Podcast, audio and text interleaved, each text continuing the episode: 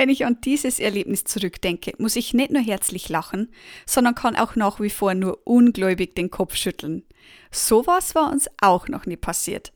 Aber so ist es eben, wenn man mit dem Roller im ländlichen Hinterland Vietnams unterwegs ist, man selbst kein Vietnamesisch spricht und der Gegenüber eben auch kein Englisch.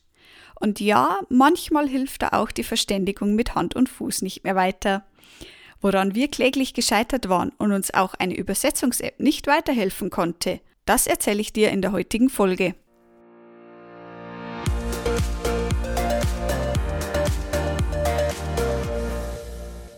Hey, ich bin Melanie und Gründerin von Rucksack rauf und weg, deiner zuverlässigen Quelle für tolle Reiseprodukte und nützliche Reisetipps. In meinem Podcast Rucksackgeschichten nehme ich dich mit in alltägliche, lustige und herausfordernde Erlebnisse, die mir bisher auf meinen Reisen so passiert sind. Warum?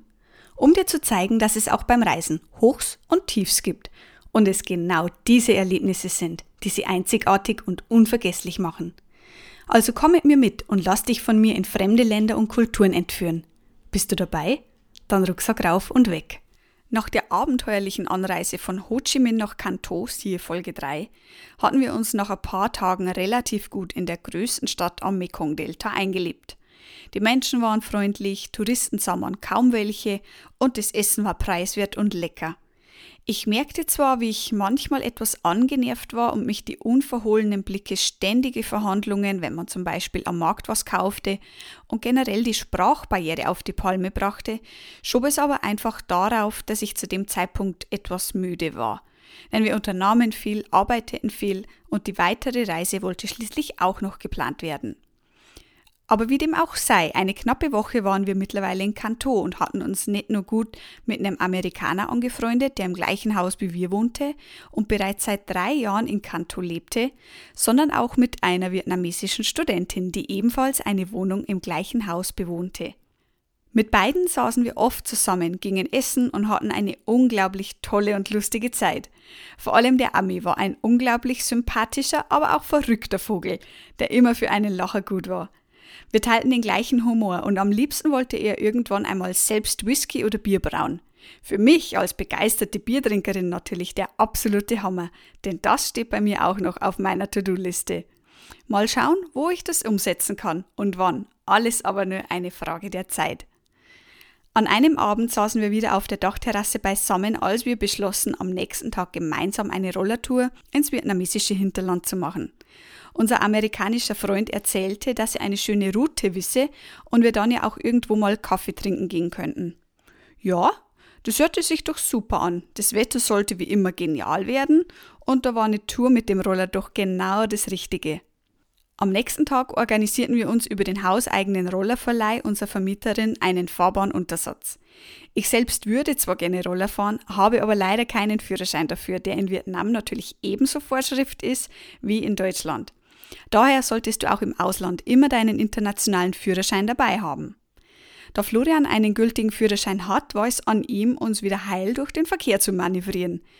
Ich hingegen sitze immer gechillt hinten und bewundere die Umgebung. Okay, okay. Ich mache natürlich auch was. Und zwar navigiere ich uns durch die Straßen, durchs Hinterland, durch Dörfer und Städte. Und nebenbei bewundere ich die Umgebung. Als wir losfuhren, übernahm Jeff, der Amerikaner, die Führung unseres kleinen Konvois und lotste uns zuerst einmal aus Kanto hinaus. Und Kanto besteht im Wesentlichen aus einer langen, doppelspurigen Hauptstraße in beide Richtungen, die sich im Endeffekt von vorne bis hinten durchzieht und rechts und links zweigen dann die einzelnen Nebenstraßen ab. Schön langsam hatten wir dann die Hauptstraße verlassen und sind auf den Highway aufgefahren. Und puh, mit dem Roller wo zu fahren, wo Lastwagen an einem vorbeipreschen, das war dann doch nochmal ein anderes Kaliber. Und das hatten wir in der Form auch noch nicht erlebt. Aber schon relativ bald konnten wir runterfahren und sogleich befanden sich dann auch wunderschöne Reisfelder um uns herum. Der Verkehrslärm wurde ruhiger und ruhiger und bis auf ein paar alte, klapprige Roller und ein paar Autos sahen wir schon bald kaum jemanden mehr und das tat richtig gut. Da unsere Roller kein Visier hatten, ja, das gibt es, wehte uns der warme Fahrtwind ins Gesicht. Die Sonne brannte auf uns runter. Um uns herum war es saftig grün, ruhig und total idyllisch. Florian und ich konnten uns an der Landschaft, die so ganz anders war als in Deutschland, kaum satt sehen. Vor allem auch nach der Verkehrschaoshölle in Ho Chi Minh. Da war das ja das komplette Gegenteil. Ja, ich konnte schon ein bisschen verstehen, warum es Jeff hier unten gefällt. Die City hat alles, was man so fürs tägliche Leben braucht. Es ist was los, aber die Stadt an sich ist trotzdem ruhig und innerhalb weniger Fahrminuten mit dem Roller fühlt es sich an, als wäre man von allem meilenweit entfernt. Hinzu kommt außerdem noch, dass es hier nicht wirklich von Touristen wimmelt, vor allem nicht im Hinterland, da die meisten eher nur für die schwimmenden Märkte hier aufschlagen und maximal eine bis zwei Nächte bleiben. Kanto ist also eher für die Durchreise gedacht und das macht es für uns noch umso liebenswerter. Wir fuhren und fuhren, kleine, dicke Palmen säumten die Straßen und wir mussten immer mal wieder kleineren und größeren Schlaglöchern ausweichen.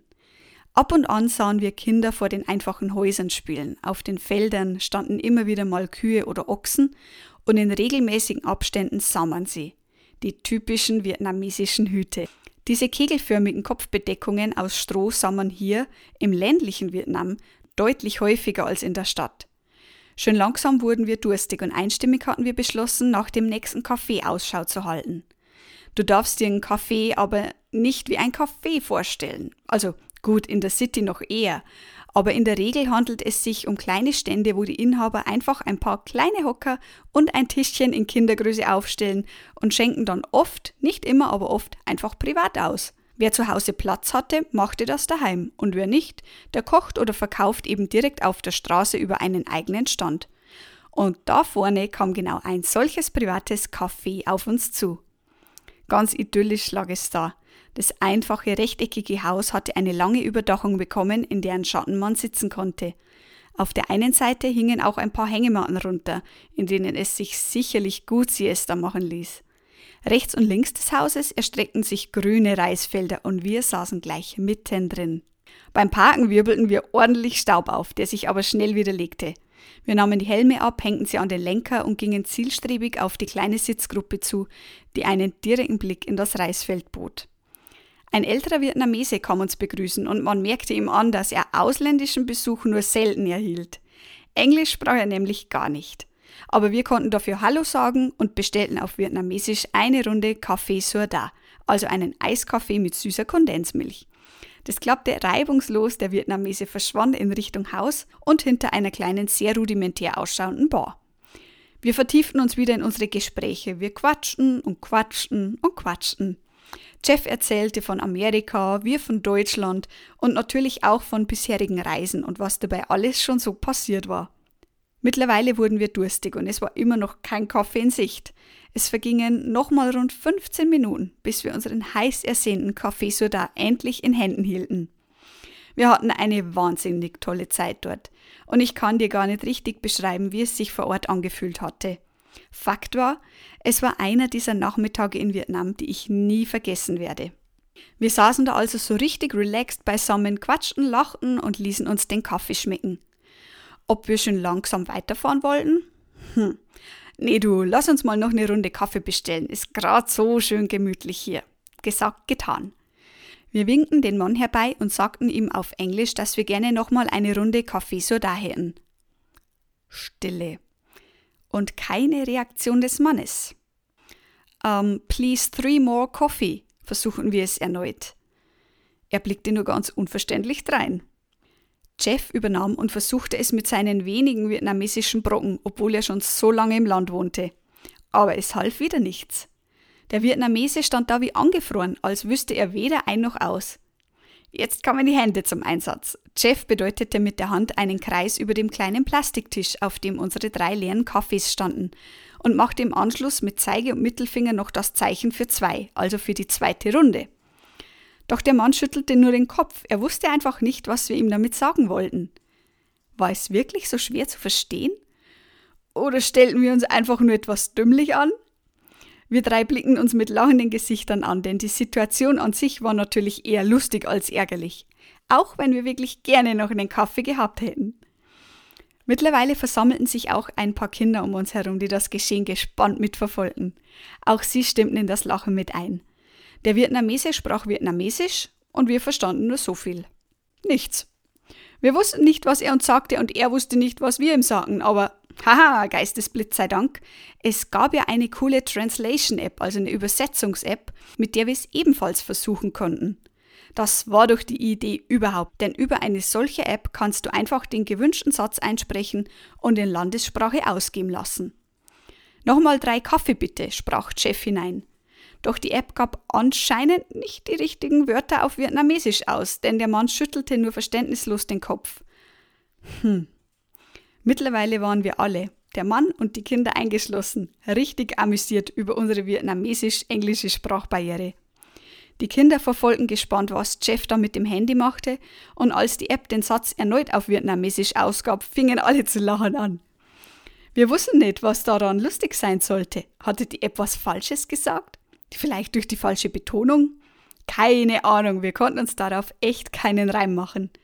In kurzer Rücksprache, was wir noch machen könnten, beziehungsweise wie wir noch auf andere Art und Weise erklären konnten, dass wir gerne nochmal drei Kaffee hätten, gingen wir zum finalen Plan über.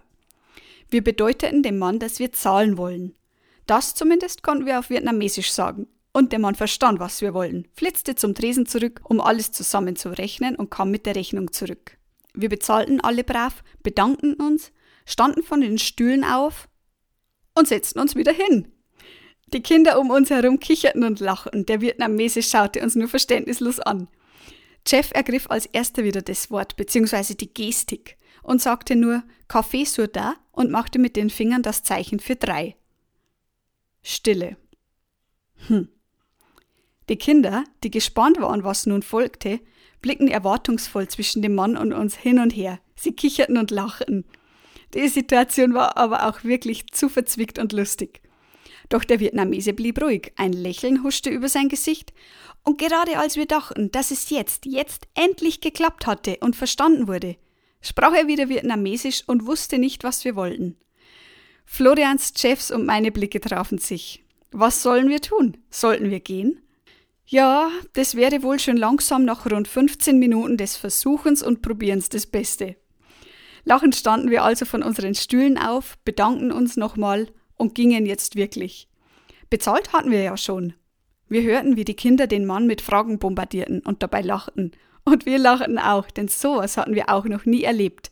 Unsere Mission für eine zweite Runde Kaffee, die war kläglich gescheitert. Mission impossible. Als wir auf dem Weg zum Roller unter der schattenspendenden Überdachung rauskamen, gingen wir nochmal durch, warum unser Vorhaben gescheitert war. Erste Möglichkeit, vielleicht war ihm der Kaffee ausgegangen und er hatte uns das eh gesagt. Auf Vietnamesisch. Zweitens, vielleicht wollte er schließen und konnte bzw. wollte uns dadurch nicht mehr bedienen. Natürlich auch möglich. Drittens, vielleicht, und das erschien uns als die wahrscheinlichste und lustigste aller Möglichkeiten, war unser erster Kaffee eigentlich die zweite Runde von denjenigen, die vor uns schon hier waren. Ja, das leuchtete ein, denn auf Kaffee Nummer 1 hatten wir auch schon länger warten müssen. Aber Spaß beiseite. Wir wissen wirklich nicht, woran unser Kaffeebestellprozess gescheitert war. Es ist immerhin jetzt eine tolle Erinnerung an eine lustige Geschichte obendrein.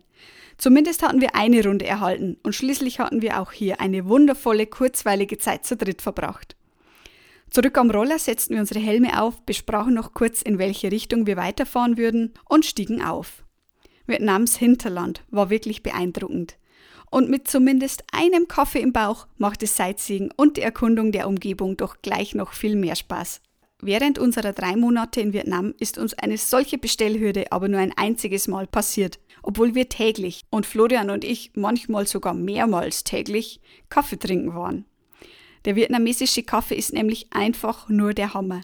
Er ist zwar relativ stark, hat aber eine leichte Schokonote und in Kombination mit der süßen Kondensmilch, mh, bei Bedarf dann auch noch geeist, schmeckt er einfach nur himmlisch.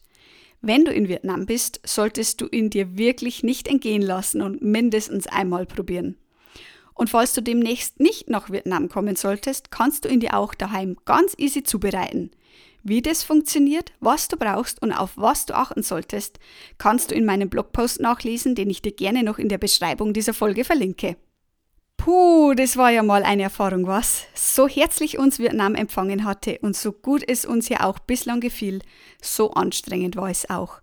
Ständig diese Sprachbarrieren, ständig das Verhandeln als Ausländer, ständig die neugierigen, unverhohlenen Blicke und das Getuschel.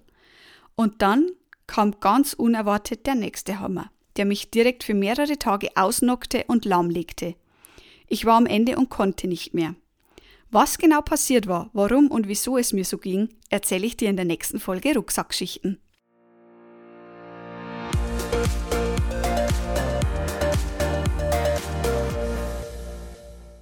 So, vielen lieben Dank an dich fürs Zuhören und fürs Dabeisein bei der heutigen Rucksackschichte. Ich hoffe, dir hat's genauso viel Spaß gemacht wie mir. Wenn ja, dann lass mir gerne eine liebe Bewertung da oder melde dich zum Rucksack rauf und weg Reisetelegramm an. Circa einmal monatlich flattern so nicht nur persönliche Empfehlungen, sondern auch aktuelle Einblicke in meinen Reisealltag in dein E-Mail-Postfach. Und wenn du auf der Suche nach klar strukturierten und übersichtlich aufbereiteten Produktempfehlungen und Reisetipps bist, dann klick dich mal rein auf www.rruw.de. Da kannst du mir übrigens auch deine speziellen Fragen rund ums Reisen stellen, gerne als Kommentar oder per Mail. Ich freue mich schon, von dir zu hören. Alle relevanten Links und Infos findest du übrigens wie immer in der Beschreibung dieser Folge.